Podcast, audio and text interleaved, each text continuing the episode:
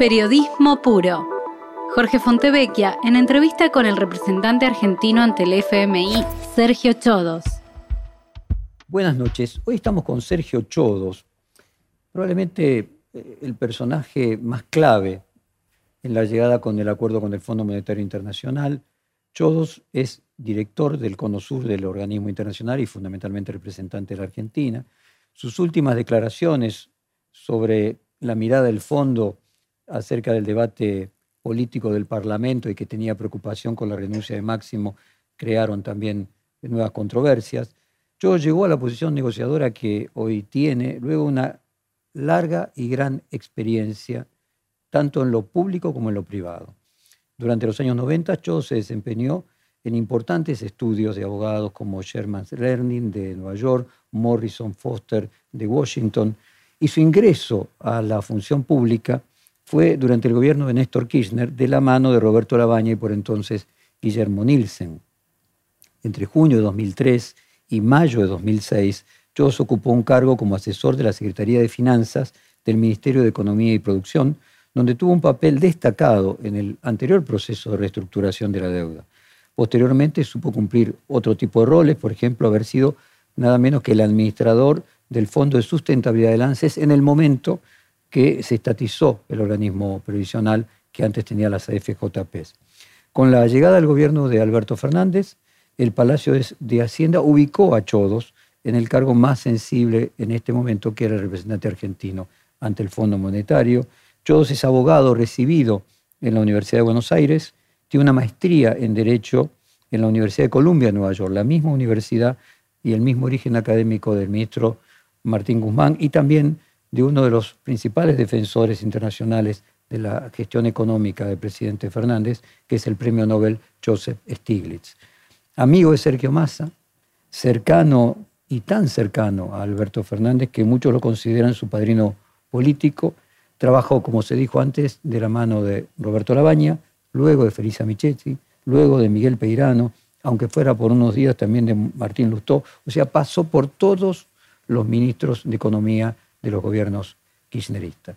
Bueno, comenzamos este largo reportaje, gracias Sergio, y quería comenzar haciendo una pregunta contrafáctica a un académico. El anterior reportaje que hicimos tenía muchos elementos contrafácticos. Si no se hubiera llegado a este preacuerdo y se hubiese anunciado el viernes pasado, hoy eh, el dólar blue estaría a 250? Eh, hola Jorge, gracias por invitarme. Eh, es un placer estar de vuelta acá revisando y analizando con tiempo las, los desafíos que tenemos por adelante y, también entendiendo de dónde venimos. Eh, lo primero que quería decirte es que em, yo no dije que estaba con preocupación mirando el Fondo Monetario, sino que está mirándolo con atención. Eh, y eso tiene que ver con que es un escenario en donde el Congreso, la necesaria intervención del Congreso, que fue una idea y, y, una proposición del presidente en hacer que de acá en adelante la Argentina tenga un debate más profundo y más acá de la sociedad y que participe el Congreso respecto a los acuerdos con el Fondo Monetario Internacional por la relevancia temporal, generacional y la profundidad que tienen. Eh, en ese sentido, que el Congreso intervenga es el eslabón fundamental para que se concluya un acuerdo. Entonces, lo que dije es que se mira con atención. No, con, preocupación. Aclarado entonces. Em, la contrafáctica. La contrafáctica. No puedo hacer futurología. Em, yo creo que la característica justamente de lo que hubiera tenido no llegar a un entendimiento, un acuerdo con el Fondo Monetario, el rasgo singular sería la incertidumbre. Entonces no te puedo contestar con una certidumbre cuando la consecuencia más negativa y más palpable hubiera sido la incertidumbre. Es el mundo de lo desconocido. Es el mundo en donde no tenemos claro cuáles son los anclajes que podemos tener para adelante. Es un mundo donde probablemente vendrían menos dólares. Es un mundo donde la Argentina estaría cortada al financiamiento internacional, tanto multilateral, pero también bilateral, con los financieros internacionales que tenemos a nivel bilateral. Entonces, me parece que el punto fundamental de qué hubiese pasado en ese contrafáctico está más dado por la incertidumbre y la angustia que por la claridad específica de qué numeritos hubiera ido tal o cual variable. La ex diputada Fernanda Vallejos dijo, nos están mistiendo. Cristalina Georgieva habla de acordar ajustes estructurales más adelante. Y como el tema este del ocultamiento ha sido más o menos omnipresente, eh, ¿Hay ajustes estructurales más adelante previstos en las negociaciones con el fondo? No. No. ¿Qué hay? Hay políticas que son llamadas políticas estructurales. ¿Con qué tienen que ver? Con elementos que nos van a permitir atacar problemas endémicos de la Argentina, por ejemplo, la restricción externa, que es nuestra falta endémica de dólares. Cuando más crecemos, más necesitamos los dólares, más se acorta en la balanza de pagos el rasgo positivo y más genera una potencialidad de estrangulamiento, y esto lo hemos visto muchas veces en la historia. Entonces, eh, trabajar sobre la mejora de la administración tributaria, trabajar en combatir desde una mirada más inteligente la evasión, trabajar sobre potenciar eh, la agregación de valor y las potencialidades exportadoras argentinas, forman parte de un desafío estructural que tiene la Argentina, más acá o más allá del programa con el Fondo Monetario. Pero son decisiones de la Argentina. Son decisiones en la Argentina que van a estar plasmadas, algunas de ellas, como por ejemplo este, este carril de mejora de la administración tributaria en el, en el acuerdo. Juan Carlos Torre, en el bestseller que se convirtió su libro El diario en una temporada en el quinto piso, contó que en uno de los stand-by de Alfonsín eh, se presentó públicamente eh, una, un déficit fiscal acordado de 2.7 cuando en el documento con el fondo era de, de 2. ¿Es posible esto hoy o eran cosas que se podían hacer en la época que no había ni internet, ni redes sociales, ni tanta transparencia? Yo creo que es posible en tanto no haya una decisión política firme de cómo negociar. Es posible en donde uno no tenga claro cuáles son los objetivos. En este caso que se informó una cosa distinta a lo que se, ocultó. está bien, pero, pero incluso eso, eh, al final del día tiene que ver con, con, una, con una metodología de estar trabajando a espaldas de la sociedad y no tener en claro cuáles son las prioridades. Por ejemplo, el programa actual prevé un escenario de incremento en todos los años del programa del gasto en términos reales. Eso es fundamental para apuntalar el crecimiento, el crecimiento de todos, el crecimiento tanto de distintos sectores de la actividad económica como de las potencialidades exportadoras, como de eh, la posibilidad del consumo, como que baje aún más eh, la mora de los bancos, como para que haya una mayor expansión crediticia. Digamos, es algo que beneficia al conjunto. Y esto creo que es lo más importante de esta idea de ir hacia el Congreso, que es eh, los programas con el Fondo Monetario son programas de la Argentina en tanto conjunto. Esto me acuerdo que el año pasado, el anteaño pasado, cuando estuvimos juntos, lo charlábamos mucho, que es eh, la necesidad de que seamos conscientes que compartimos los argentinos un espacio común, que significa que somos un Estado-nación y que entonces tenemos que concentrarnos en pensar como Estado-nación y eso incluía incorporar al análisis del presente las consecuencias del futuro, la dimensión del futuro en el presente. Eh, y en ese sentido es fundamental que cualquier eh, esquema que tengamos de acuerdo con el fondo tenga una conciencia social de, acompañamiento en el sentido de esto es lo que tenemos que cumplir como conjunto, estas son las metas a las que tenemos que llegar, pero no porque debajo de la mesa arreglo algo distinto de lo que es en realidad y en realidad voy a por un ajuste, no, voy a una consolidación fiscal hija del crecimiento, como ocurrió en el 2021, en donde tuvimos mucho menor déficit primario de lo estimado, ¿por qué? Porque se quitó o se cortó el gasto primario, no, porque se creció más de lo previsto y porque pudimos potenciar ese crecimiento. Y esa lógica es la lógica que tiene que, quedar en este acuerdo. Una lógica de que se trata de una decisión de conjunto y una lógica de que estamos defendiendo la potencialidad de crecimiento de todos. Cristalina Georgieva dijo, nuestro enfoque principal es sacar a la Argentina de este camino muy peligroso de alta inflación. O sea, de alguna manera, eh, para el fondo, no sé si el problema más importante, pero por lo menos fue lo que ella mencionó primero, es la inflación.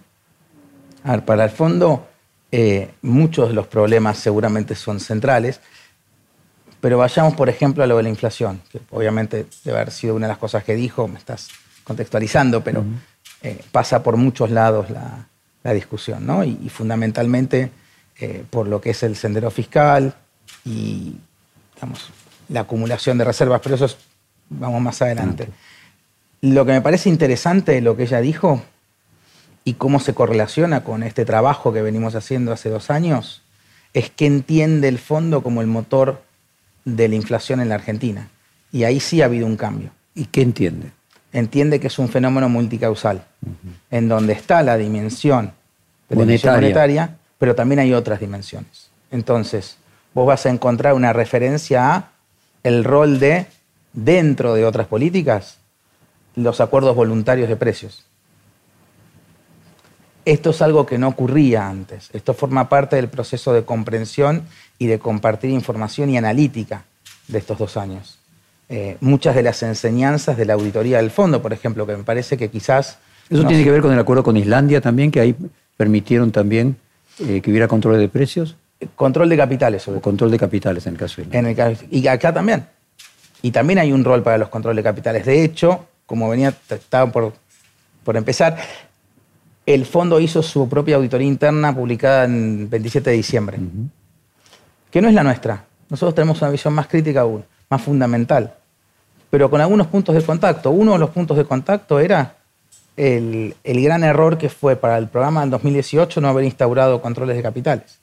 Entonces hay una evolución en el pensamiento del fondo. Hay una evolución de por dónde pasa y cómo se comprende la realidad económica argentina. O sea, concretamente, que si vos tenés devaluación, finalmente, aunque no emitas, vas a tener inflación. Y Para explicarlo de manera y si tenés, para legos. Y si tenés ultraconcentración económica por un problema de expectativas sin un acuerdo general, también puedes tener inflación. Pero en el caso del control de capitales y la salida de dólares, ¿sería este el punto? En el caso de control de De lo que capitales sería en 2018, esto, pero sería esto, pero no solamente, no, en el caso ese sería eso y también eh, lo que eso genera, digamos, cuando vos tenés un exceso de, de fanatismo monetarista como en el 2018, terminás con tasas del 70, del 80%, que al final, en vez de combatir la inflación, terminan siendo el combustible que la alimenta eh, por estructura de costos. Eh, me parece que pasa por muchos de estos lados, entonces es muy importante. Una mirada sistémica, decís vos. Una mirada holística sistémica entendiendo que la Argentina es distinto, tiene unas características idiosincráticas. Tenía, por ejemplo, cuando habíamos hablado el año pasado, habían hecho el análisis de sustentabilidad de deuda, marcando cuáles son los límites de la tolerancia de la Argentina a la deuda, que es distinto que la de otros países, eh, y en particular a la deuda en moneda extranjera. En otros comunicados, entendiendo el desafío de la restricción externa como uno de los problemas medulares de los desafíos de la Argentina para crecer. A ver, cuando uno analiza la reducción del déficit fiscal, lo que se percibe es que entre el año pasado y este hay una reducción de 0,8% del Producto Bruto, eh, pero cuando uno mira la emisión, el cambio en la emisión de 4% del Producto Bruto el año que pasó a 1% del Producto Bruto este año aparece como algo mucho más duro. Eh, y uno recuerda que el Fondo Monetario, más allá de estos cambios que vos mencionás, tenía aquella idea de que emisión cero para, para bajar la inflación. ¿Se conecta la preocupación central o entre las preocupaciones más importantes de Cristalina Georgieva con la inflación, con el tema de la emisión? ¿Una mirada también monestarita de que la emisión lleva a la inflación? Hay un poco de eso, pero también hay un mecanismo holístico de vuelta. Me parece que está señalando uno de los elementos. Ellos siempre vienen marcando el rol multicausal. Y fíjate lo que fue el comunicado de- del staff del, del mismo viernes, ¿no? en donde hacen esa referencia y también lo que te decía de los acuerdos voluntarios de precios. Eh, me parece que hay que atacar todo. ¿O lo siguen que- viendo que la emisión es el... Si bien No, es uno de los elementos. Es, no el más importante. Es uno de los elementos. Sergio, Cristalina Georgieva usó la palabra repetidamente plan pragmático. Vos con tu larga experiencia, ¿qué crees que quiere decir cuando dice pragmático? ¿Heterodoxo? ¿Qué, qué quiere decir pragmático? Cada uno, depende de la audiencia, lo Por eso, vos, ¿qué tu interpretación, qué, qué quiso decir?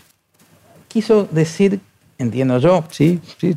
Porque conjetura. La tenemos, es que eh, debe primar el realismo y la capacidad de que este programa sea ejecutado y ejecutable y que no descarrile, como el 2018, como el 2001, como los 21 programas que tuvo la Argentina con el Fondo Monetario y con la misma lógica de ajuste primero eh, y apertura indiscriminada. Me parece que tiene que ver con un programa que se ajuste a las realidades argentinas. ¿Para qué? Para que tenga posibilidades de funcionar y no descarrilar. ¿Y sería correcto calificar este stand-by como temporario, Eh, facilidades extendidas. perdón, de facilidades extendidas como temporario y que el gobierno que asuma en 2023, fin de 2023, 2024, tenga que volver a, re- a renegociar cumplido el plazo de estos iniciales dos años y medio a tres? No, no me parece. No. Repasemos un poco. Dale. Nosotros tenemos, de acuerdo al stand-by, que fue, un, te voy, repito, un error histórico importante, un problema serio. A los argentinos no nos dejó nada el acuerdo del 2018. Nos dejó la deuda con un acreedor privilegiado, con un mecanismo de concentración de vencimientos y con esta, eh, esta instancia institucional de revisiones. O sea que no nos dejó nada a los argentinos. Ahora, el programa de facilidades extendidas en el que vamos a entrar tiene por objeto empezar a salir de este marasmo. ¿Qué significa facilidades extendidas? Significa que vamos a empezar a pagar el capital en un periodo a partir de cuatro y medio hasta los 10 años. Pero como se realizan los desembolsos en este periodo de dos años y medio, en donde hay 10 revisiones trimestrales, entonces la última cuota de lo que sea de facilidades extendidas la vamos a estar pagando a 10 años de dos años y medio. ¿Me seguís? O sea, a los 12 años y medio. O sea, supongamos que estemos con el contrato perfeccionado, con el acuerdo O sea perfeccionado. que en lugar de 10 son 12 años y medio. de punta a punta, porque lo que tenés es que cada desembolso, el capital de cada desembolso se paga en un periodo de entre cuatro años y medio y 10 años, en 12 cuotas semestrales. Como O sea, lo- 6 años. 12 cuotas semestrales. 12 cuotas semestrales. Entre cuatro años y medio, porque hay gracia hasta los cuatro años y medio, y Por eso yo hago 10 12 años. cuotas semestrales son 6 años, más 4 y medio me da 10 y medio, Claro. pero no 12. No, porque la última cuota está desembolsada a partir de la última revisión de este periodo de desembolsos. Nosotros tenemos un periodo de desembolsos que son estos dos años y medio, con las 10 revisiones. Cada revisión precede un desembolso. Primero tenés la primera inicial y después cada revisión precede un desembolso. El último desembolso, como cuota de capital, también es pagado con este esquema, cada uno de esas revisiones. A ver, pero para ponerlo en términos paralelos, ¿se corrió, se estiró el plazo de 10 años a más? es un plazo de 10 años para cada desembolso. Como los desembolsos no ocurren en el mismo momento, desde el primer desembolso al último desembolso hay dos años y medio. Cada uno de esos desembolsos se repagan entre cuatro años y medio y 10. Con lo cual, el primer desembolso son 10 años. ¿El último pago cuándo se hace? Sería septiembre del 2034, si se otorga en marzo del 2022. Perfecto. Entonces, claramente más de 10 años. Porque de si punta no, a sería punta, 32. sí. Ponderado no, depende cada desembolso qué contenido de capital tenga. Eh, Pero ¿se, se entendió entonces cómo es? Porque es 10 años para cada desembolso tratado. Entonces, y el primer desembolso es a dos años y medio. el primer desembolso no es igual, es a 10 años. Lo que ocurre es que el primer desembolso ocurre con la firma. Después vienen en cada revisión de los dos años y medios, Pero parece que hay algo más claro, es que 2034 plantea a 2022 12 años. 12 años. Por eso. Ahí creo que me parece que queda más claro. Sí. Eh, el FMI propone eh, aumentar la progresi- progresividad de varios impuestos y hacer progresivo también impuestos a la riqueza, a la renta ociosa. Lo que tenemos en este momento es un acuerdo de administración tributaria. Eso es lo que tenemos. Eh, de mejorar la administración y de mejorar la recaudación tributaria y combatir la evasión. Eso es lo que tenemos. ¿Y eso qué significa en términos concretos de modificación frente a lo actual? ¿Qué se, qué No, no, no. Me parece que el foco acá no es si inventamos nuevos impuestos. El foco es cómo combatimos la inflación, la evasión. Pero cambiar la progresividad, por ejemplo, no sería un nuevo impuesto, pero modificar un impuesto existente. No es lo que estamos discutiendo hoy. A ver, independientemente de la palabra mentira que, que plantea la ex diputada Vallejos, hubo alrededor de estos días siempre continuas discusiones sobre si los negociadores, Martín Guzmán, vos, le contaban toda la verdad eh, y le transmitían todas las informaciones a los referentes políticos del Frente de Todos. Y cuando uno va a situaciones de otro tipo de organizaciones, no solamente públicas sino privadas, es habitual que quienes tienen una responsabilidad filtren determinado tipo de informaciones al escalón superior para no, no generar sobre reacciones anticipadas sobre hechos que a lo mejor después no se producen. ¿Es correcto interpretar de esta manera de que en determinado momento ustedes hayan podido no dar toda la información a los conductores y a los líderes políticos de la coalición gobernante? Mira, eh, obviamente el diálogo a nivel de los líderes del, frente lo lleva adelante Martín. A mí lo que me consta es que Martín tiene una gran capacidad de, explicar y transmitir cuáles son los elementos medulares y las variables. Eh, no te puedo decir mucho más, más de esto. Bueno, déjame avanzar con el tema de, de subsidios. En 2021 los subsidios energéticos habrían consumido 10.700 millones de dólares, equivalente a 70% más que en el año anterior.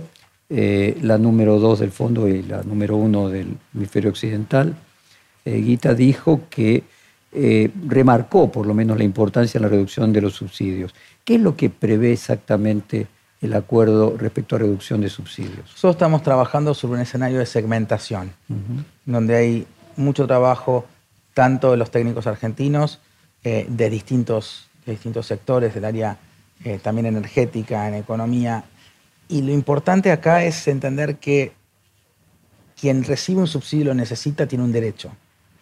Y hay muchos usuarios que no necesitan y es injusto que reciban el, el, subsidio y que tiene que ver con un tema fiscal y de viabilidad del conjunto. Entonces, me parece que el trabajo más importante es sobre tener un mapa y un esquema de segmentación que permita ir solucionando el problema del exceso de subsidios y garantizando los derechos donde tiene que haberlos.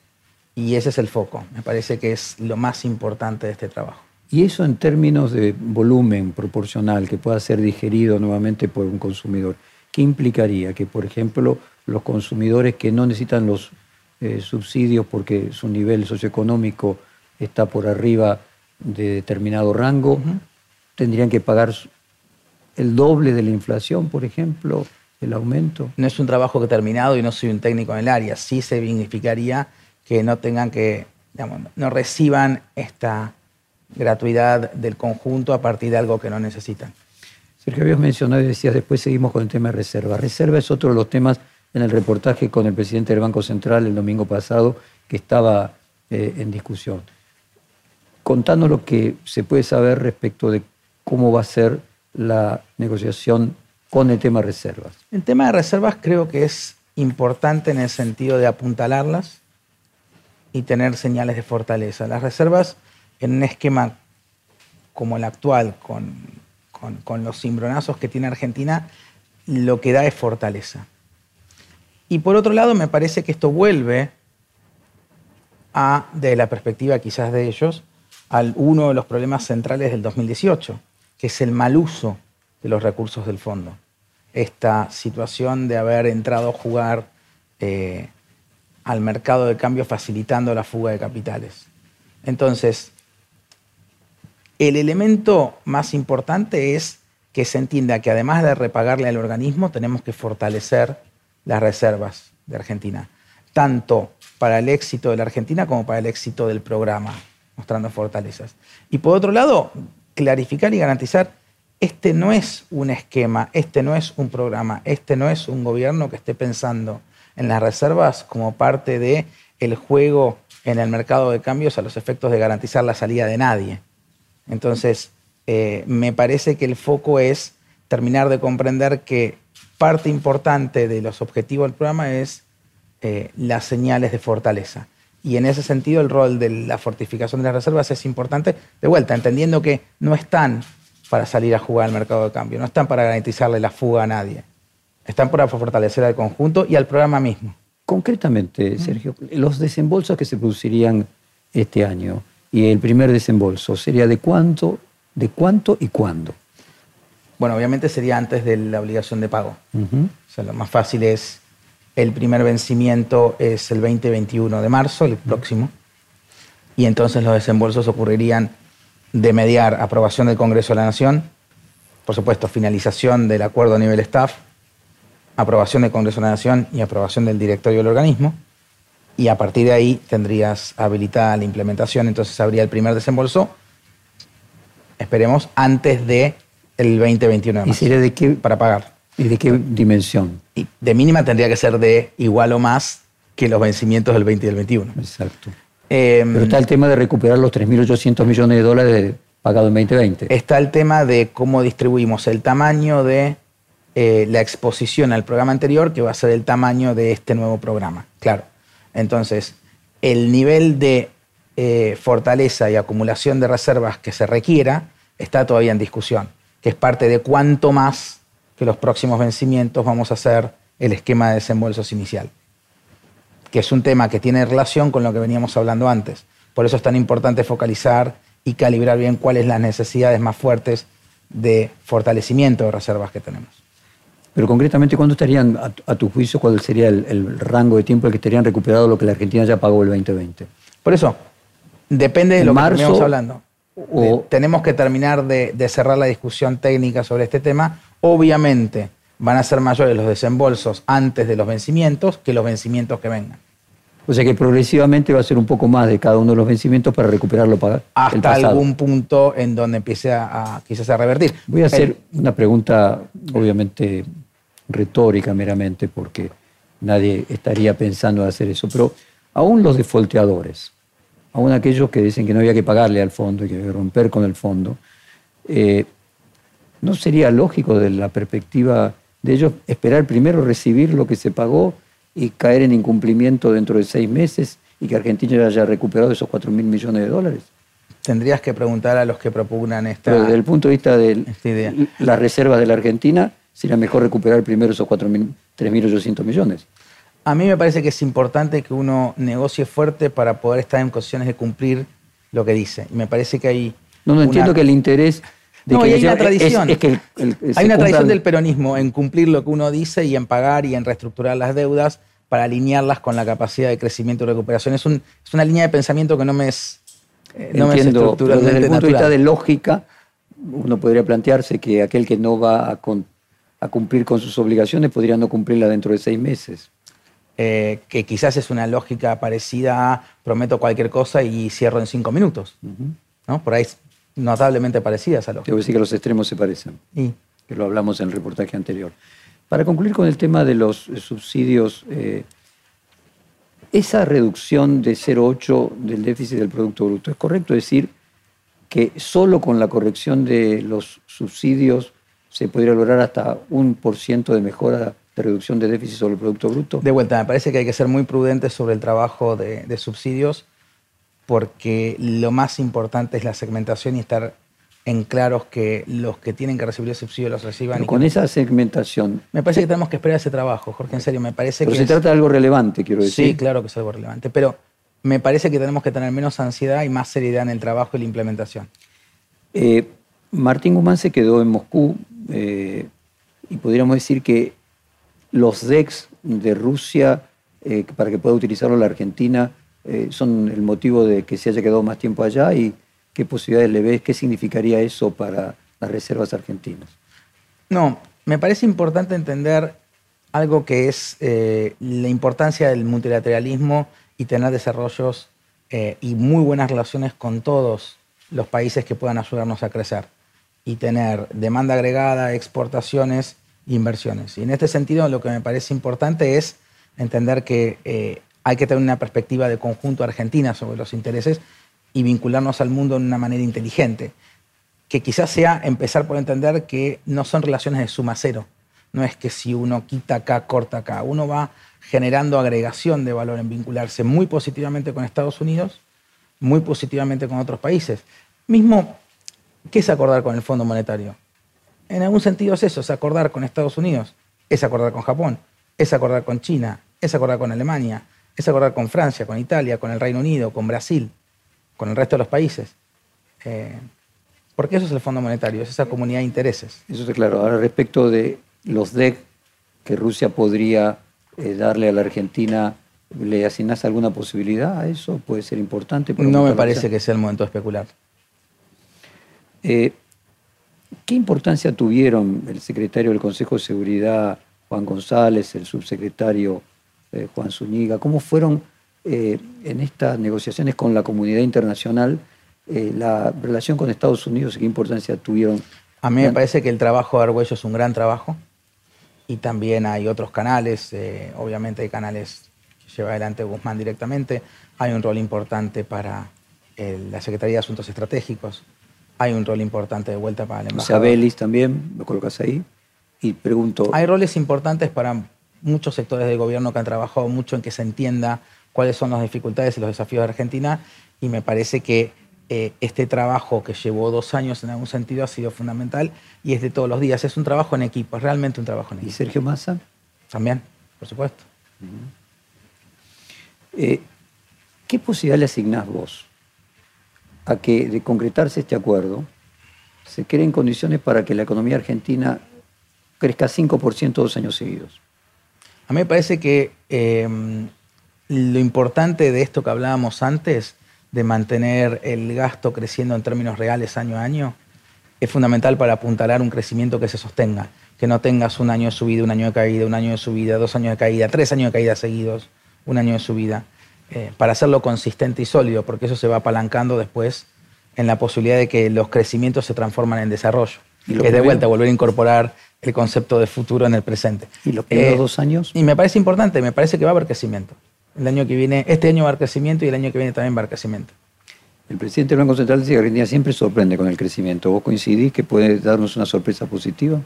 Yo creo que cuando la Argentina se permite a sí mismo concentrar en cuáles son los motores de su crecimiento, y no insiste en un ajuste que no tenga sentido, sí, siempre sorprende.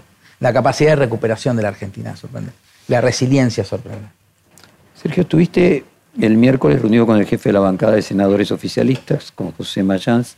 ¿Sería correcto decir que Mayans te garantizó que el Senado aprobará el acuerdo con el fondo? No me corresponde ni pedirlo, ni a él garantizarlo, ni yo recibir No, no, que él te lo haya dicho, no estoy diciendo No, fue, un, fue un muy buen encuentro y me parece que es importante tener muchos canales de diálogo. Uh es, es una figura muy importante, con una gran trayectoria eh, y con muchas experiencias de, de crisis y de soluciones a cuestas en su lomo y mucho diálogo político también. ¿Y de la entrevista con él te quedó una mirada optimista respecto a la aprobación por el Congreso?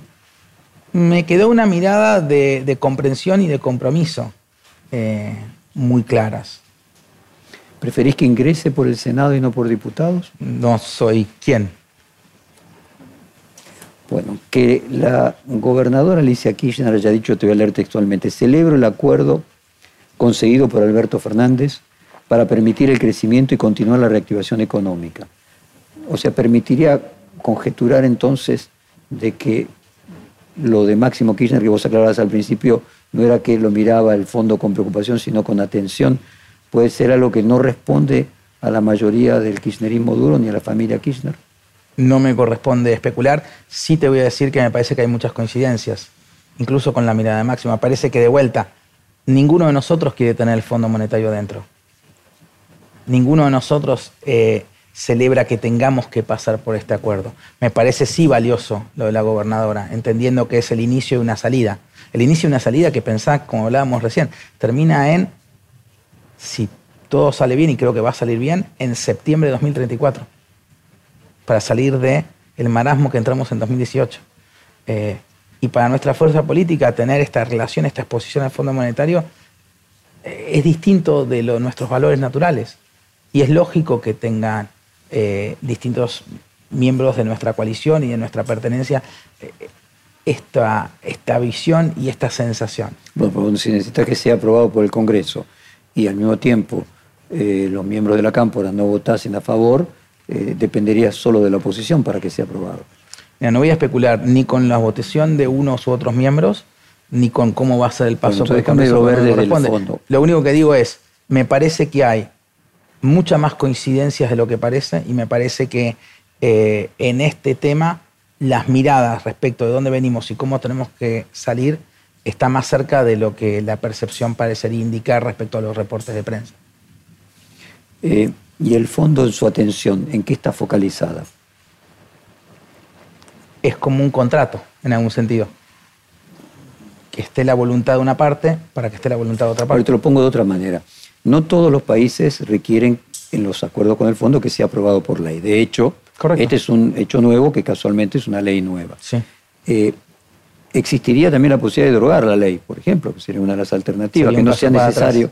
Que no- bueno, pero independientemente de eso, No, es que sería un paso para atrás. Sería un paso para atrás que no tiene sentido. Pero digo- sería volver a decirle a la sociedad que este tema es demasiado oscuro para que lo tratemos a la luz del sol. Entonces la pregunta es, ¿vos crees que para el Fondo Monetario es importante, además de que en la Argentina hay una ley, que lo apruebe el Congreso? Sí, me parece Ahí que de la vuelta da sustentabilidad y amplitud y claridad a las características que tiene un contrato al final del día. ¿Qué- ¿Vos querés que la contraparte en un contrato tenga claridad y tenga continuidad en el tiempo? Es una lección, es una de las lecciones de lo que es la auditoría esta que hablábamos hace un tiempo. La importancia de el mayor sustento y contención y, y acuerdo social y la comprensión de lo que implica. Vos aclaraste la, la frase, textualmente era pendiente, el fondo está pendiente de la decisión de máxima. Cuando vos mencionaste en esa frase controversial, yo dije preocupado, vos dijiste Ocupado. atento. Atento. ¿La palabra era pendiente? no recuerdo exactamente la palabra, pero no es preocupado, me parece que es atento. De vuelta, vos tenés un contrato con una contraparte, estás atento a que la contraparte manifieste su voluntad. Su voluntad pasa por lo que define el Congreso de la Nación. Esa voluntad, nuestra voluntad, nuestra voluntad colectiva. Vos dijiste en esta misma entrevista que eh, si no se hubiese llegado a este preacuerdo, se hubiese entrado en una situación de incertidumbre y mucha angustia. Eh, el hecho de que Máximo Kirchner haya renunciado a la presidencia de la banca oficialista en diputados, ¿de alguna manera reabre esa sensación de incertidumbre? No me parece, me parece que estamos focalizando sobre dos temas distintos. Uno es la expresión de los líderes de nuestro espacio sobre cómo viven este proceso y esta vinculación y este drama que es la vinculación con el fondo. El otro es la dirección clara del Ejecutivo, del presidente, sobre cómo continuar y cómo avanzar y cuáles son las elecciones que uno tiene que tomar a cargo de los destinos de la patria. Entonces, me parece que son dos, dos carriles, dos carriles distintos. Eh, entrar en default hubiera generado, en realidad en atrasos, no hay default para el Fondo Monetario, es un, un camino de vuelta de incertidumbre y angustia, que hubiera generado menos dólares de los que pasarían de la otra forma. Ah, por ejemplo, eh, esta subida de- del dólar eh, ilegal, como le gusta llamarlo a Miguel Ángel Pese, de esta semana después de que había bajado eh, sustancialmente, ¿no la asociás a la decisión de Máximo Kirchner? No ando haciendo un análisis minuto a minuto de cómo evoluciona el, el dólar blue o el dólar ilegal. Eh, me parece que uno tiene que focalizarse en el mediano largo. Incorporamos siempre la idea del futuro en el presente, las, los vaivenes de los mercados financieros. la diferencia con el reportaje de hace dos años, eh, pareces coachado eh, por Durán Barba, pero bueno, voy a Está tratar escuchado y nunca estuve con Voy a Durán tratar, Barba. no, no me imagino, sin duda. Vos dijiste, hay un consenso social necesario y va a haber un debate social necesario. Al final del día, la visión social es la que va a ir imponiendo, decidiendo lo que la mayoría entiende como más positivo para la República o menos negativo en este caso. ¿Tu sensación es que la sociedad tiene una mirada a favor del acuerdo, que la sociedad ya tomó la decisión independientemente de los representantes del Congreso? A mí me parece que la sociedad entiende que un atraso con el fondo que nos genera una nueva crisis es un problema. Entiende que un acuerdo en donde se nos condena a no crecer es un problema. Y entiende y valora que una salida que evite esos dos puntos es una solución. Y en ese sentido pareciera eh, que le cuesta más a algunos líderes políticos que a la sociedad, porque vos fíjate, José Luis Gioja, que fue mencionado como uno de los posibles reemplazantes de la jefatura de la bancada de diputados, dijo, no quiero hablar de la gente del Fondo Monetario Internacional porque son una gente de mierda, pero aún así vamos a sacar el acuerdo adelante.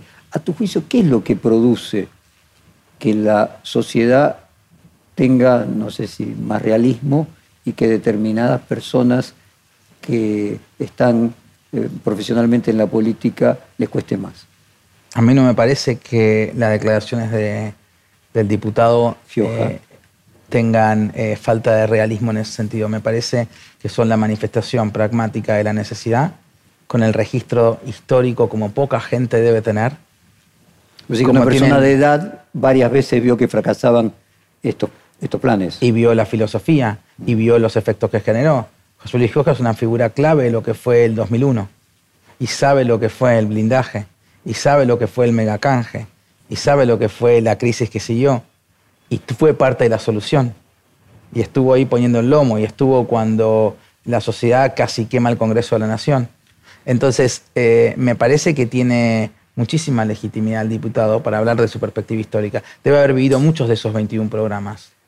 O sea que era, lo que vos estás diciendo que ahora es otro Fondo Monetario Internacional. Lo que estoy diciendo es que hubo un proceso de comprensión y aprendizaje mutuo, quizás, de entender cuáles son los elementos distintivos de la Argentina, por dónde puede salir, por dónde no puede salir y cuáles son los efectos. Vuelvo a el tema de la auditoría, de la auditoría que hizo el fondo sobre el programa 2018, que ni siquiera es muy profunda y de vuelta, con la que tenemos importantes diferencias también en nuestro anexo sobre qué es lo que pasó en 2018. Pero ese ejercicio es valioso, esa, ese descubrimiento respecto de que la tolerancia de Argentina a la deuda no es la misma que otros países, esa identificación que la inflación es multicausal, esa claridad respecto que la contracción monetaria récord no funciona, tasas del 80% destruyen a la Argentina, eh, ese entendimiento que los acuerdos voluntarios son parte de cómo atacar holísticamente a la inflación en Argentina. Me parece que eso es valioso y es parte de este proceso. Cuando hicimos el reportaje anterior, nos habíamos planteado en un momento que se debía enseñar finanzas en ciencias políticas, ¿no? Que me parece que fue el nudo de nuestra conversación. y la verdad es que hubiera ver, sí, sí. Hoy, en retrospectiva y después del coronavirus. Más aún. Este hay un cambio de perspectiva de los funcionarios del Fondo Monetario. O sea, hay un cambio de paradigma macroeconómico. Yo te digo, eh, creo que lo hablamos la vez pasada, el fondo aprende, no se transforma en lo que no es, creo que ya lo habíamos dicho, eh, pero aprende dentro de lo que sigue siendo. Y en ese sentido me parece que sí. Por ejemplo, hay preocupación por los efectos que generó la crisis de coronavirus sobre el tema de la desigualdad. Estamos hablando ya en términos globales, no solamente en la Argentina. Eh, y cómo va a dejar sociedades más desiguales entre sí y dentro de sí y que eso es un problema económico. La desigualdad es un problema para el crecimiento, es un problema económico en sí, para el conjunto, no solamente para los que son los perjudicados por esta desigualdad.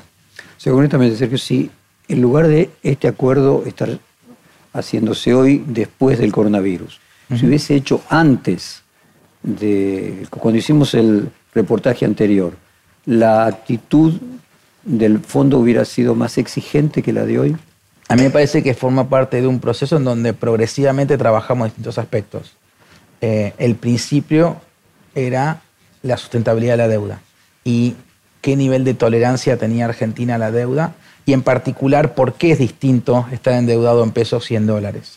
Un elemento que no siempre a todos los sectores les queda claro. Entonces, no es lo mismo deuda en pesos o deuda en dólares. Y sobre eso se trabajó fuerte.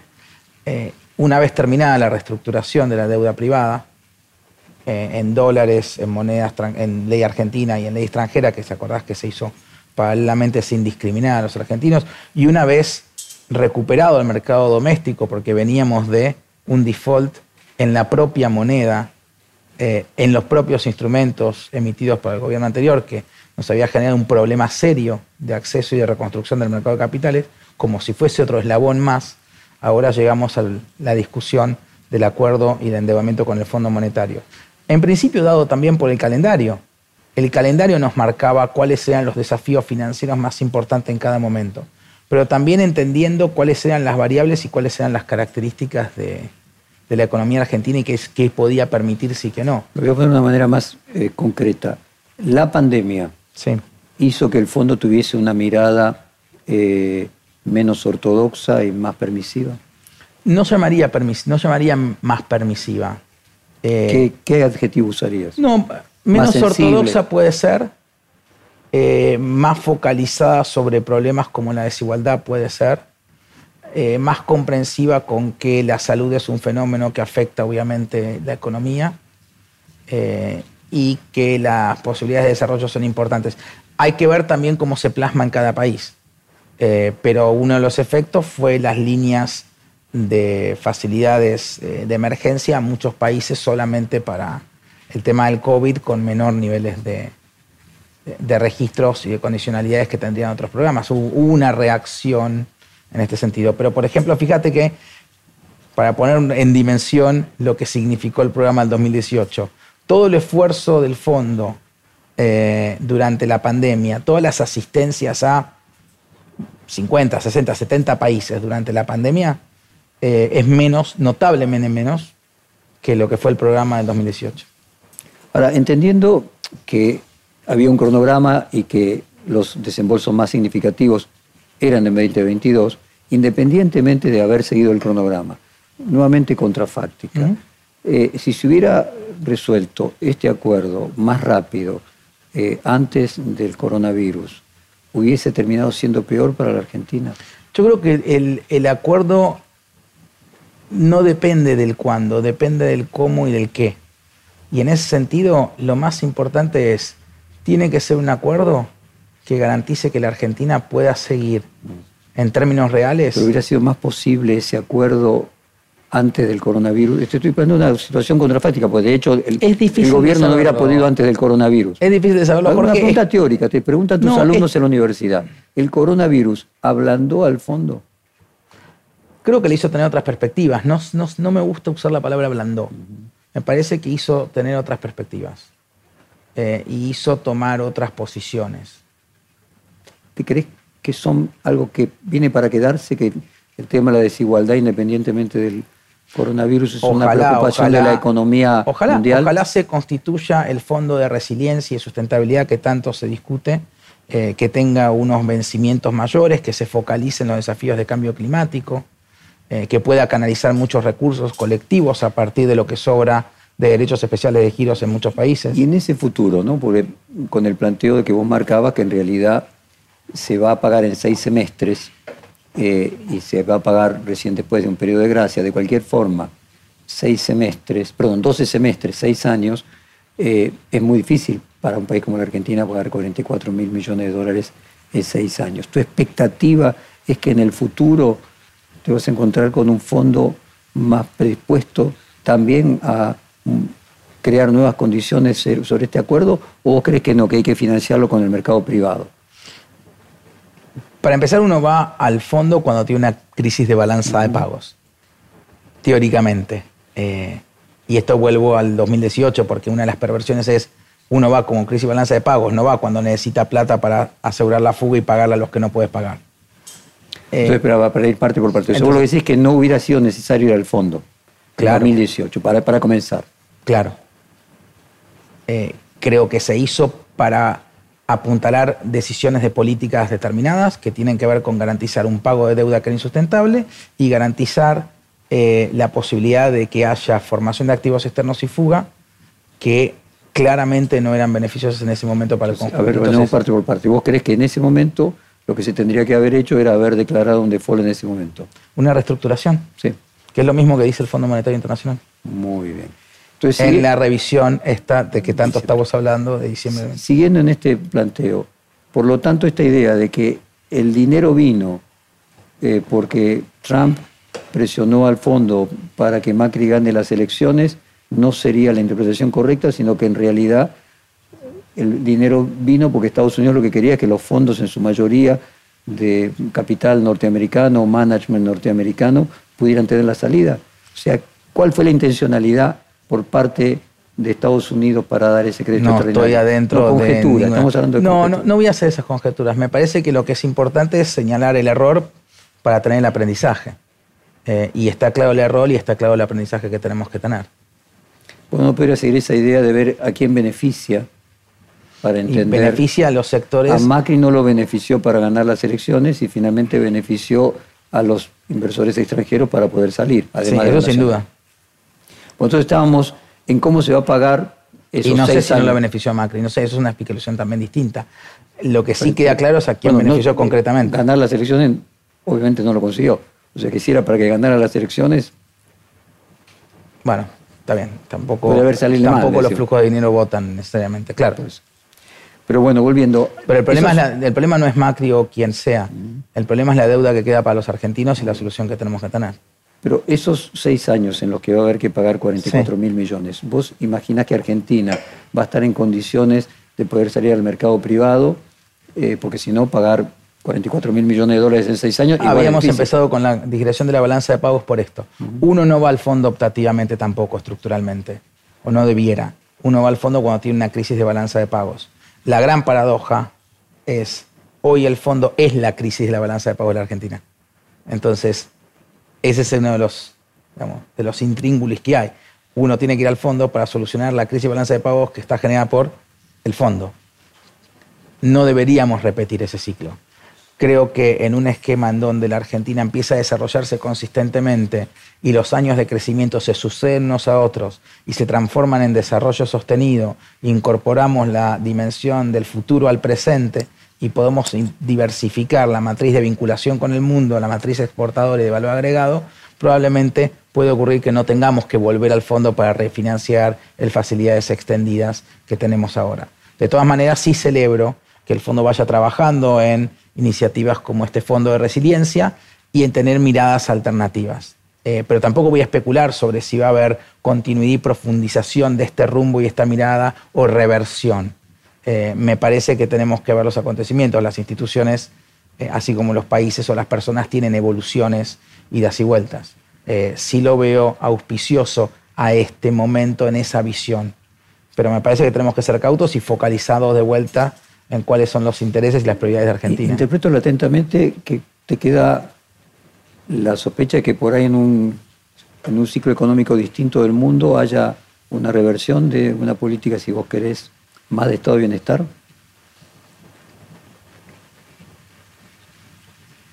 Me parece que uno nunca debería declarar el fin de la historia o Una el destino inex- inexpugnable. Eh, entonces, no, así como no hay el fin de la historia, no lo hubo, eh, tampoco es el principio del fin de la nueva dirección que va a durar mil años. ¿no? Eso en, no ese, ocurre. en ese sentido, las críticas que recibe Stiglitz en la Argentina, eh, a veces de manera muy cruel, eh, ¿a, qué lo, ¿a qué lo atribuís? O sea, ¿hay una discusión en el fondo de ideología económica latente en esas críticas a Stiglitz? A mí me parece que en su, en su buena mayoría eh, son casi reacciones emocionales. Ideológicas. casi emocionales, eh, viscerales, como eh, me parece que hay poca construcción argumentativa. Usaste antes la figura de, creo que era fanáticos monetaristas. O sea, ¿también eran emocionales esa de 2018? Me parece que en algunos sentidos sí. En el sent- no sé si emocionales, pero sí eh, despojadas del contacto con la realidad y cómo funciona la Argentina. Ahora, habla, habla del mundo. O sea, vos lo que querés que se va a enseñar distinto economía en las universidades dentro de 10 años después de que aumentó la cantidad de, podríamos decir, de injusticia en la distribución de la renta a nivel mundial en los últimos 25 años y que el coronavirus viene, si vos querés, a dar una especie de último golpe de gracia. ¿Cambia algo de la manera Ojalá que permanente? sí. Y ojalá que para dentro de 10 años ya tengamos establecidas las cátedras de finanzas en las universidades y en la Facultad de Ciencias Políticas. Eh, pero, pero de vuelta, eh, no me gusta decir que la historia cambia inexpugnablemente en una dirección. Me parece que es dinámico eso. Volvamos a la Argentina entonces. Uno es, como sabes, artífice de su propio destino. Entonces nunca está garantizado. Sí, yo soy más hegeliano y creo que hay un componente que lo trasciende a los actores, Claro. pero es metafísica, así que dejémoslo para otra discusión. Déjame volver a la Argentina Ujú. y algo más, más, más concreto y, y cercano. Vos mencionabas la importancia que tenía la diversidad dentro de la coalición gobernante y que distintas personas tuvieran distintas miradas. En ese sentido, Dentro de una unidad, ¿no? Unidad en la diversidad. en, en ese sentido, eh, la posición, por ejemplo, del gobernador bonaerense Axel Kicillof aprobando, y, me- la- me- promoviendo y a- apoyando el acuerdo, y la de Carlos Hendler, eh, ¿vos te sentís más identificado, más cercano a la de ellos? Yo me siento peronista. Cercano a las visiones del peronismo con el conjunto de valores que tienen los, los peronistas. ¿Y eso qué sería? La gran pregunta metafísica, que de es siempre. peronista. Justicia social, independencia económica, soberanía política y ver cómo podemos tener esos elementos en mayor grado todo el tiempo. Entonces, porque la soberanía política era una de las discusiones respecto de este tema del acuerdo con el fondo. O sea, ¿vos crees que este acuerdo con el fondo mantiene... Este... Dentro del contexto, dentro del de, eh, problema que es tenerlo adentro, dentro de este gran dama que fue el acuerdo 2018, eh, este es el acuerdo que mejor compatibiliza y más cerca está de maximizar en el contexto actual la soberanía política. ¿sí? O sea, haber puesto en estos términos lo que decís es que es el que da más posibilidades de soberanía política dentro del contexto. Sí.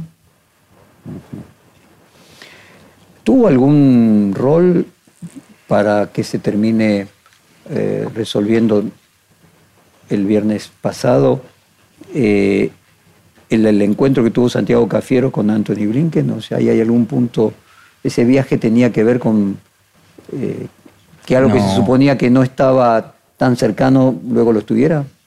No, conozco el diálogo íntimo del, y personal del, del canciller con el secretario de Estado de Estados Unidos me parece que todo diálogo y en esa dimensión ha sido valioso y estuvimos hablando un poco de, que este es un esfuerzo colectivo también. Eh, me parece valioso. Uno podría plantearse de que hace 10 días y para atrás, un mes, de lo único que se hablaba es que se alejaba la posibilidad de acuerdo con el fondo y que eh, los comentarios continuados eran de pesimismo, no de optimismo.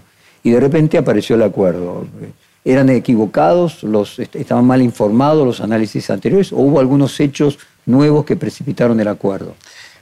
A veces uno no lee tanto en tiempo real la prensa cuando está abocado a este tipo de tareas porque está concentrado en la tarea. Eh, yo no sentí que hubo volantazos, sino sentí más bien eh, la culminación de un trabajo que venía en una línea consistente a punto de llegar a un determinado punto de, encuentro. Eh, así que no, no, tengo esa sensación, lo entiendo, lo respeto, porque entiendo que de afuera o en, el, en la dimensión mediática parecía esta suerte de vaivenes, de van, vienen, llegan, acuerdan, pero no es lo que yo vivía. En, o sea, continuamente aproximaciones sucesivas hacia un acuerdo. Y esa idea de que eh, Cristalina Georgieva llamó por teléfono al presidente Fernández diciéndole, bueno, es ahora. Quizás un elemento importante fue el, 7 de enero, donde empezamos a tener claro a partir del 7 de enero que había voluntad de moverse. Eh, pero también fruto de un trabajo incremental. No de algún hecho que haya sucedido previamente. Bueno, te puedo decir que el 7 de enero lo tuvimos más claro, la posibilidad de que estaba dispuesto a moverme moverse, pero eh, no lo puedo asignar eh, una paternidad contrafáctica a cada elemento. De vuelta, por eso para mí siempre es un trabajo colectivo que lleva un montón de tiempo y mucho esfuerzo y mucha gente trabajando para un mismo objetivo. ¿Existe alguna posibilidad de que no se llegue a esa fecha de fin de marzo que vos mencionabas y que la aprobación por parte del Congreso, por parte del borde del fondo, se lleve más allá de marzo, de fin de marzo? Nosotros estamos trabajando para llegar hasta ahí. No, no voy a especular. Eh, tenemos un Pero si no se llegara, ¿qué pasaría? No voy a especular porque tenemos un trabajo para hacer. Estamos focalizados en el trabajo para hacer. Vos dijiste, si uno no firma un acuerdo rápido, perdón, si uno firma un acuerdo rápido en cinco minutos, cada revisión luego es un parto. Si uno firma algo que tiene cierto margen, las revisiones obviamente son desagradables porque haber estado metido en el fondo es una tragedia, a nadie le gusta tener ese proceso de revisiones trimestrales, pero en ese marco tener revisiones que uno esté relativamente cómodo y confortable es clave. Eh, ¿Cómo crees vos que afectarán esas revisiones trimestrales eh, a la política en 2023? ¿no? Cada, vos tenés elecciones en 2023 y cada tres meses... Me parece que es un poco eso, es entender que forma parte del gran problema tener estas revisiones, que son las que hace el organismo con cualquier país, incluso con Argentina mismo en el 2018. Ese programa tuvo cuatro revisiones eh, que precedieron a los cuatro desembolsos que conformaron estos 45 mil millones de dólares, el equivalente a estos 45 mil millones de dólares. Eh, y de vuelta, con la fortaleza que podemos tener, van a ser simplemente una verificación de cumplimiento contractual de las cláusulas claves. Eh, y si no tuviésemos esta fortaleza, esta claridad y esta eh, compromiso con lo que podemos firmar hubieran sido mucho más difíciles. O serían mucho más difíciles. Pues sí, que pasarían a ser significativas si hubiera riesgo de que no se cumpliese. Es al final del no día es un contrato. Entonces vos es una verificación de la cláusula que te que comprometiste a firmar. Entonces, e, en realidad es más la verificación de que estás cumpliendo lo que te comprometiste y puedes cumplir. Y dando la vuelta, para que sea así, eh, para que sea un trámite, que haya holgura, es fundamental que Argentina este año y el año próximo crezca al 5% es fundamental que mantenga y sostenga un crecimiento que no vuelva a tener estos ciclos de stop and goes. Es fundamental que no entre en recesión. Eh, no te voy a dar el número Me parece que nadie imagina un escenario no, de recesión. No, no, yo sé. Y, la discusión no es lo mismo crecer al 3 que al 5. ¿no? ¿no? está bien, pero no voy a entrar exactamente en qué número estás en el break-even de qué. Me parece que estamos muy bien parados porque vamos a haber terminado el 2021 arriba del 10% y esto te da una plataforma importante. Has tenido un enero y vas a tener un febrero extraordinario en lo que es la costa y en todos los destinos turísticos del país. Y me parece que eso es, es fundamental, te, te va apuntalando un Me das, me das el pie para un tema que se conecta con el anterior presidente del Banco Central, con Federico Sturzenegger. Él fue muy crítico en una columna de perfil, casualmente, del plan que financia las vacaciones, diciendo que finalmente habría otros lugares donde colocar eh, dinero. Y luego también fue muy, em, podríamos decir, controversial. El domingo pasado él escribió que en realidad este plan de ir bajando el déficit gradualmente, de ir reduciendo la emisión gradualmente, de ir reduciendo el financiamiento del Banco Central al, Tesoro, eran las cosas, era el plan de Macri, eh, que independientemente de que pueda tener alguna similitud en alguno de los objetivos, bueno, una cosa es tener un objetivo, otra cosa es lograrlo. ¿Qué opinas de las declaraciones de, de No quiero entrar en mucha polémica directa. Eh, el,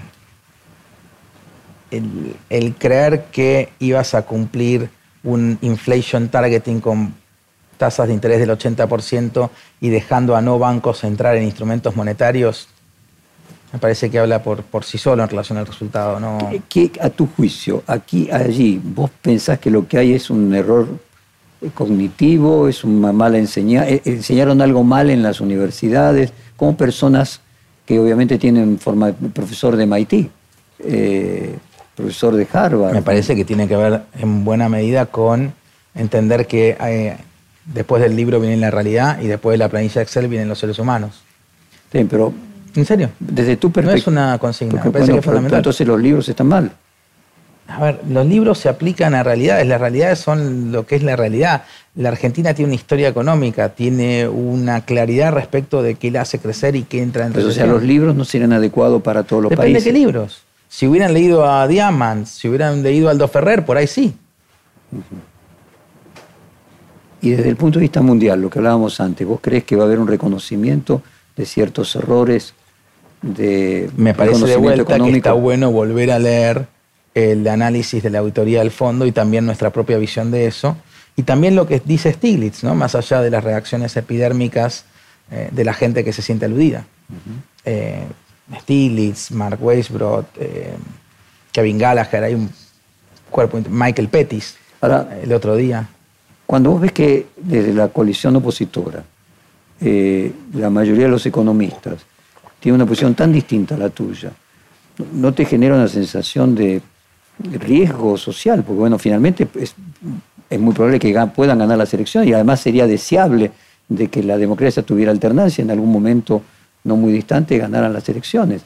Eh, con una mirada económica tan distinta, eh, el ciudadano podría preguntarse, bueno, pero estoy en un magma. no sé si estoy en un magma, me parece ¿Tendrá razón Sergio, tendrá razón Federico? No, no, no es Sergio, es un conjunto.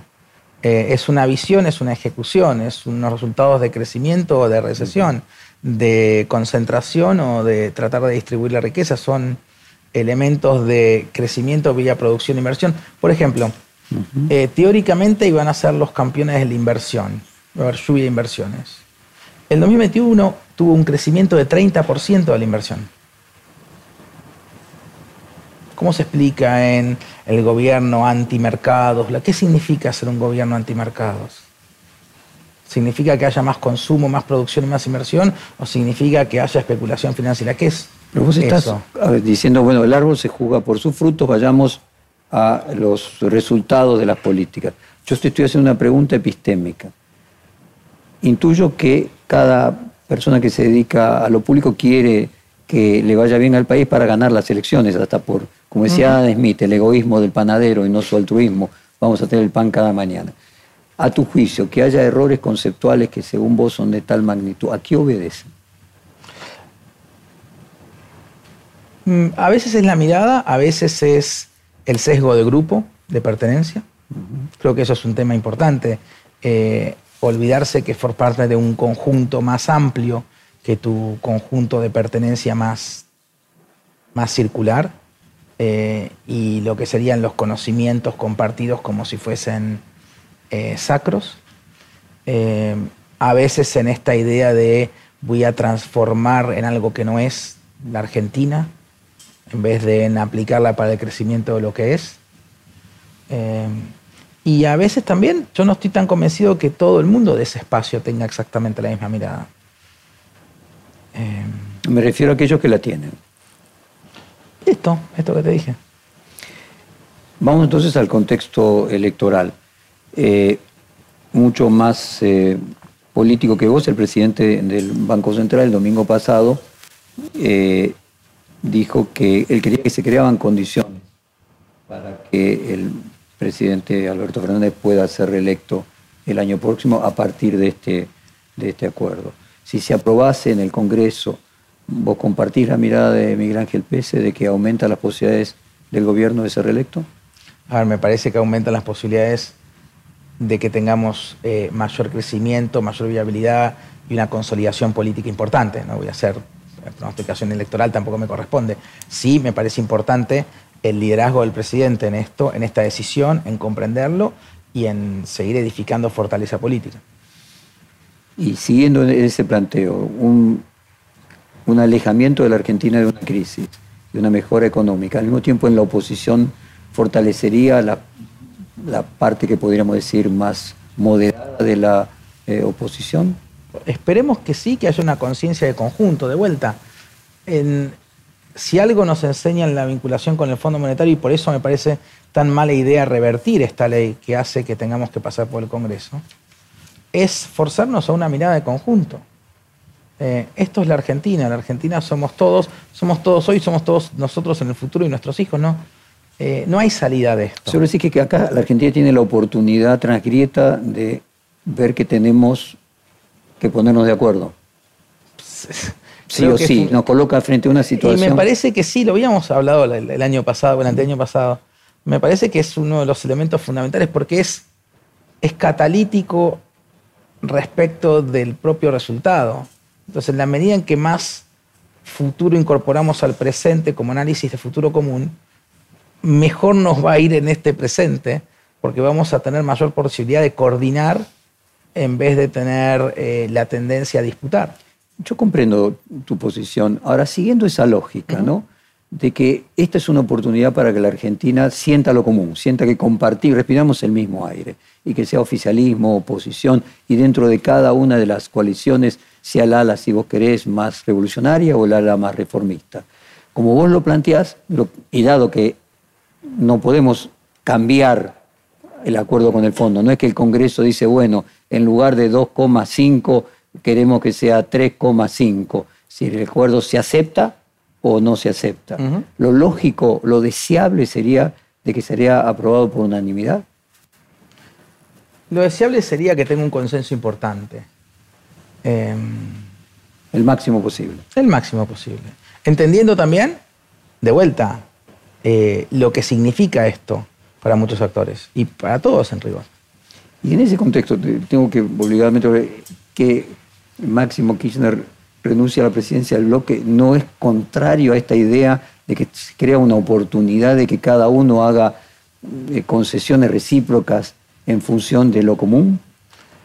No me corresponde evaluarlo. Es, para mí es una señal de, del problema que implica esto para el conjunto, de de la toma de conciencia de lo que implica el acuerdo 2018 para Argentina hoy y para Argentina en el futuro hasta septiembre de 2034 cuando paguemos la última cuota. Déjame hacerte algunas preguntas más puntuales entonces.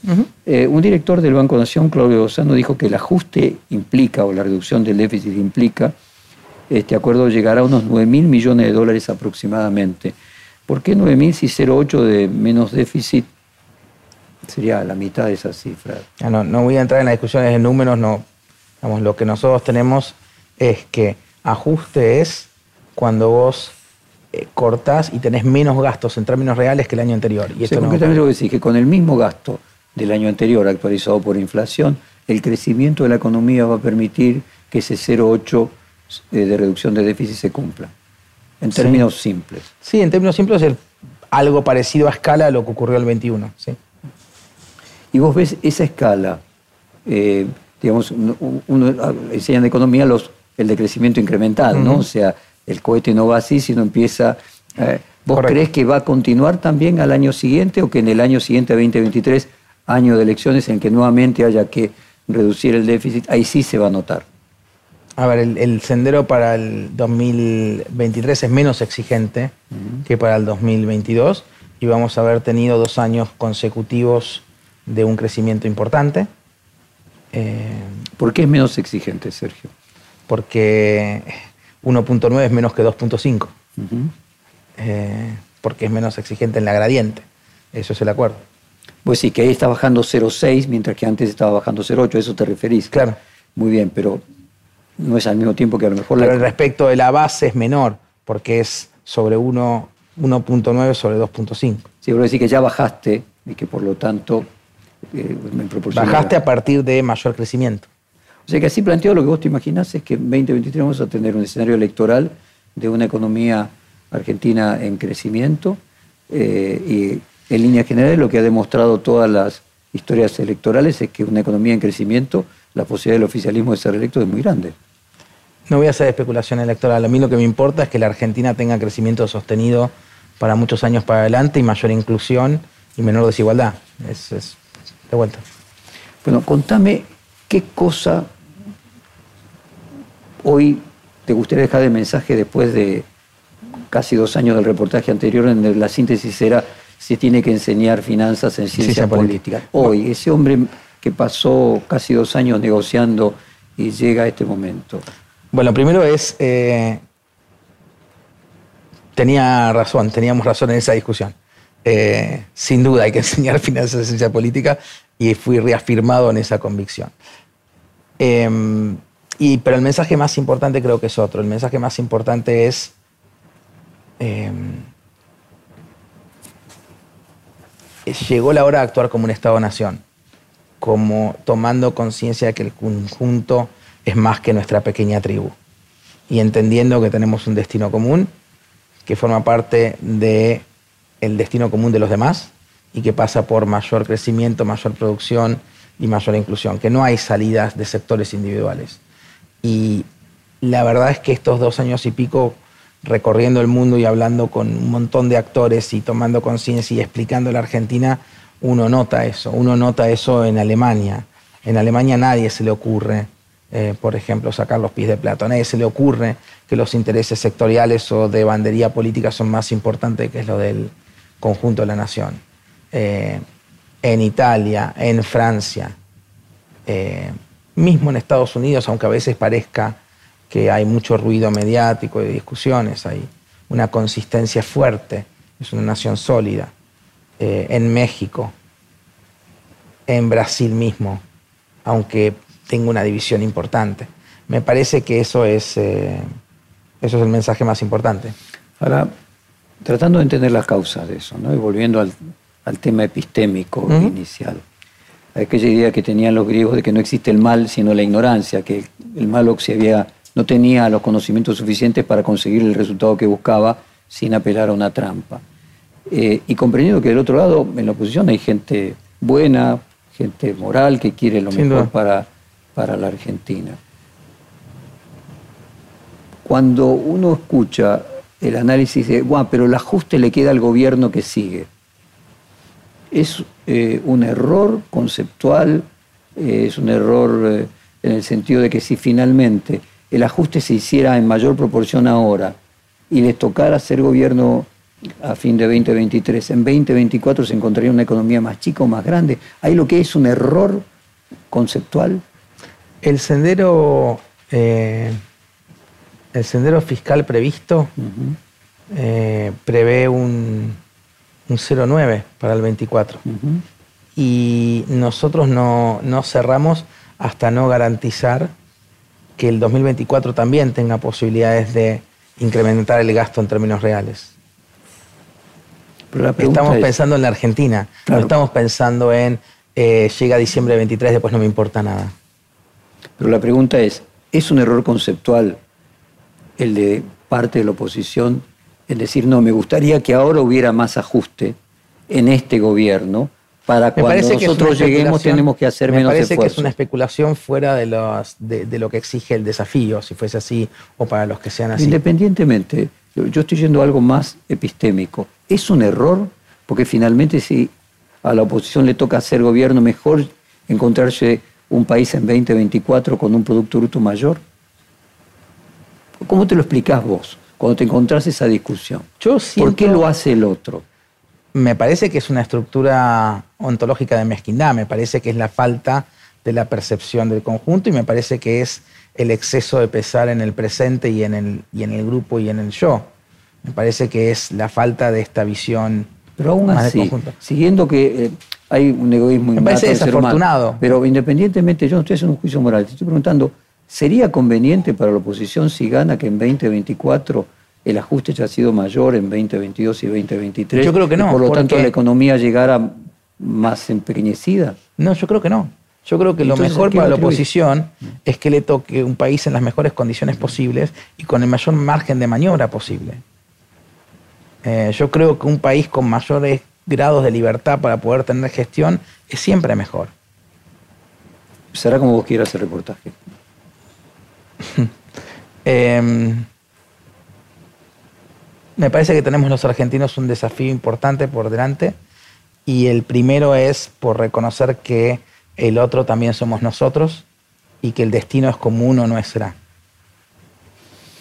Sergio Chodo, muchas gracias. Gracias, Nos volvemos a juntar de acá dos años y vemos cómo, cómo evolucionó este, este acuerdo. Dale, me encantaría. Gracias a vos. Lee el reportaje de Jorge Fontevecchia, Sergio Chodos en Diario Perfil y escucharlo en Spotify, Google Podcast y Apple Podcast.